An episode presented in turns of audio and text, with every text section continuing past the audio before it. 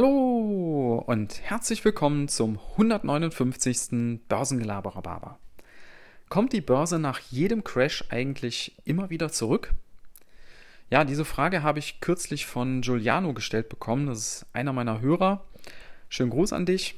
Wir sind im Prinzip regelmäßig immer mal wieder im Gespräch über verschiedene Börsenthemen und da kam das mal auf. Und diese Frage fand ich insofern spannend, weil da stecken im Prinzip gleich mehrere Fragen drin.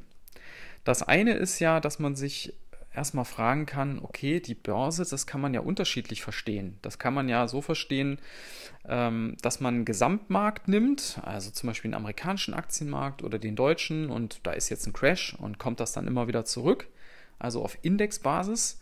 Und man kann es auch für einzelne Aktien ja verstehen. Ja, wenn eine einzelne Aktie mal crasht, vielleicht mit dem Gesamtmarkt. Wie ist das denn dann? Und die zweite Sache, die für mich da drin steckt, ist eben die Frage, ist das von den Zeiträumen und vom Ablauf immer so, wie wir es jetzt im letzten Jahr erlebt haben? Oder ist das eigentlich bisher immer anders gewesen? Und da schauen wir mal direkt mal rein. Äh, zunächst mal zu der Frage Gesamtmarkt versus Einzelaktien. Also wenn man sich die historischen Daten anschaut und gerade beim amerikanischen Aktienmarkt kann man da über 100 Jahre zurückgehen, dann muss man ganz klar sagen, ja, der Markt ist da nach jedem Crash, zum Teil war der über 50 Prozent, ist der zurückgekommen und hat danach neue Höchststände gemacht. Also wenn ihr euch da mal einen langfristigen Chart anschaut über die letzten Jahrzehnte, dann läuft diese Kurve von links unten nach rechts oben.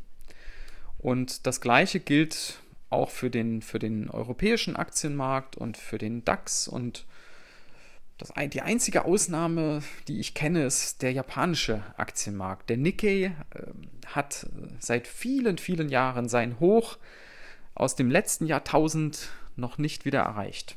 Ja? Aber ansonsten ist das schon so, dass das immer wieder zurückgekommen ist und neue Hochs gemacht hat.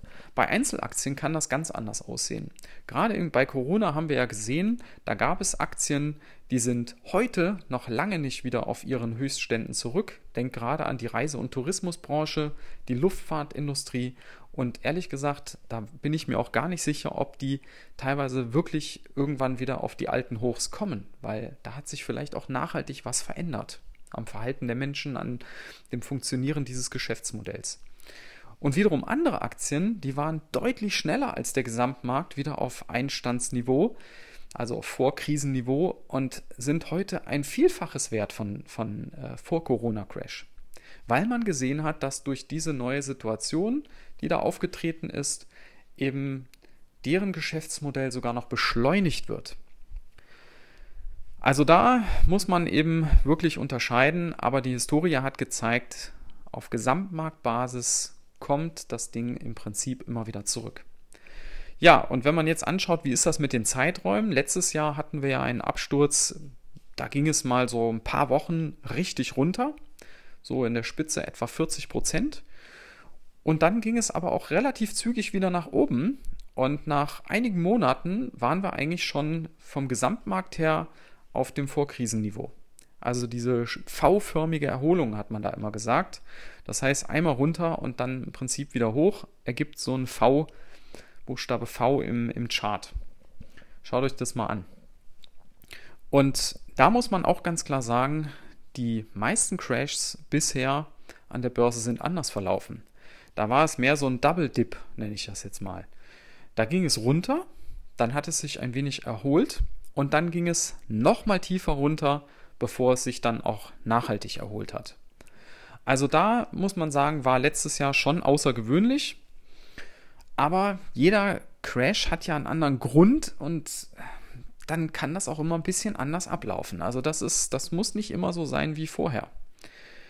Ja, von daher können wir zusammenfassend sagen, nach allem, was wir bisher in der Historie wissen, und ich nehme jetzt mal sowas wie Japan mal als Ausnahme bestätigen die Regel, ist nach einem Crash der Gesamtmarkt immer zurückgekommen und hat sich auch immer wieder überholt, überholt, erholt. Ja.